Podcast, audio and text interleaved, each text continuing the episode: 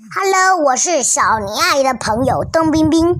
今天我来给你讲一个好听的故事，名字叫做《笔和墨水瓶》。在一位诗人的桌子上放着一个墨水瓶，他整天就挺着那个装满了黑色液体的肚子，向别的东西炫耀自己是如何的了不起。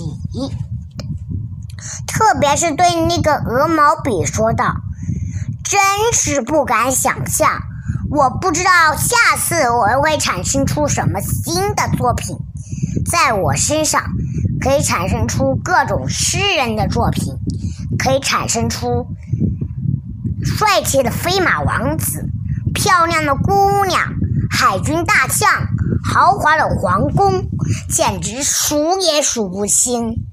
幸。”他高兴地扭动起来，幸亏一个鹅毛笔轻轻地碰了他一下，他才恢复到原来的位置上。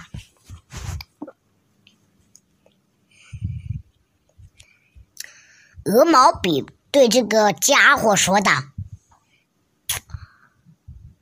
你是一个不用头脑的大笨蛋，你只不过是产生了一些黑色的液体罢了。”你流出来的这些黑色液体呀，我正好能把它们清楚的表达出来。要是没有笔来写字，你只是一股黑黑的液体，什么东西也产生不出来的。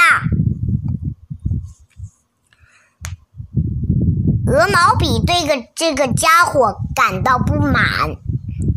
这时，诗人回来了。诗人去参加了一个音乐会，这是一个成功的音乐会。他被这个美妙的音乐给迷住了。